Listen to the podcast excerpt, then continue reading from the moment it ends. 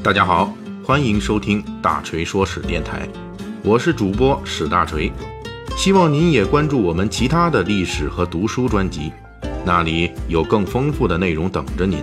您也可以关注我的微信公众号“大锤说史”，在那里您可以伴着文字听我的声音。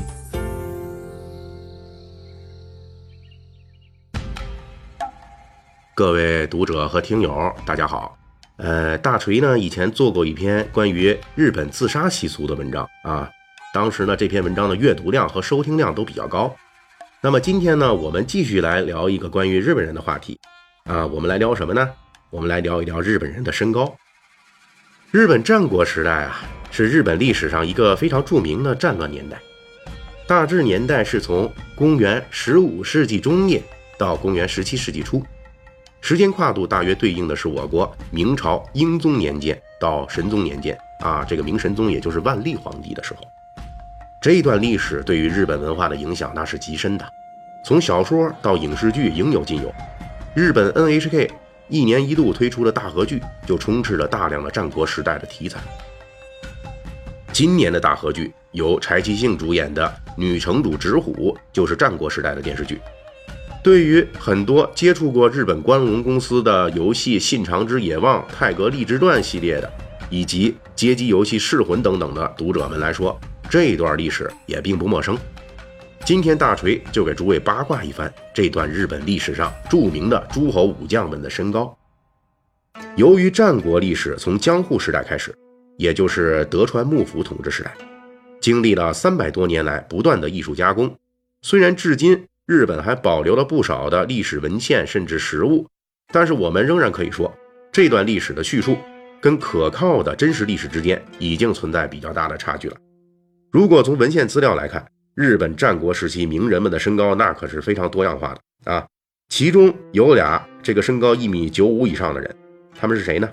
一个叫做丰臣秀赖，这人谁呢？他就是侵略朝鲜的日本官白丰臣秀吉的养子。另外一位叫斋藤义龙，这人谁？他就是日本战国时候最著名的诸侯织田信长的大舅子。他曾作为庶子争夺继承权，杀死了自己的亲爹斋藤道三。还有一个身高一米九的，这是丰臣秀吉手下的大将藤堂高虎。这些都是文献记录中的大个子。那么与大个子们相对应的，还有文献中的出现的一批。比较袖珍的猛将，比如说号称越后之龙的日本战国前期名将上山谦信，他的身高一米五六，跟上山谦信是死对头的。外号甲斐之虎的武田信玄，身高一米五三。武田信玄手下有个猛将叫山县昌景，他的身高多少呢？大概不高于一米四。另外还有一个外号叫猴子的日本的关白丰田秀吉。啊，身高一米四五左右，而他后期宠幸的美女电击身高在一米六八以上，且比他小三十二岁。这一对 couple 属于典型的老少配、高矮配啊，所以大家可以看出来，这个日本战国时期的这个身高啊啊，基本上可以分两类人，一类是阿凡达，另一类人呢是这个霍比特人啊。另外呢，还有这个，我们看一下这个丰臣秀吉的这个小蜜啊，叫这个电击的身高那么高，还比他小那么多。所以说啊，这个男人啊，其实啊不看颜值。只要你够强大啊，那么找到美女并不是一件难的事情。之所以我们说这些文献记录的身高可信度不好判定，原因除了各个典籍之间存在不同说法之外，还有个原因就是当时的记录和后续的传说无法得到真实的实证。这些数据都是根据文献资料推测出来的，比如斋藤义龙身高一米九五以上。那是根据当时大家称呼他为六尺五寸殿下而估算的。问题是，当时日本战国的尺到底相当于现在的多少？这个到目前为止还有争论。况且，这个六尺五寸在文献流传过程中到底有没有被人注过水，也是无法确认的。因此，这些日本战国名人的身高只能停留在推测估算阶段。除了文献资料外，学者们还依据了一些别的实物来进行推测。日本战国时期，不少诸侯武将有后人，因此其穿戴过的铠甲、当时的全身塑像、画像之类的，也有保存到现在的，也可以作为身高估算时的一个参考。比如日本战国后期的第一猛将本多忠胜，有人推测他的身高大约一米四左右，手持的兵器是一把四米五的巨型长枪。如果按照这个估算，那号称日本战国张飞的本多忠胜，颇有后世霍比特人的风采。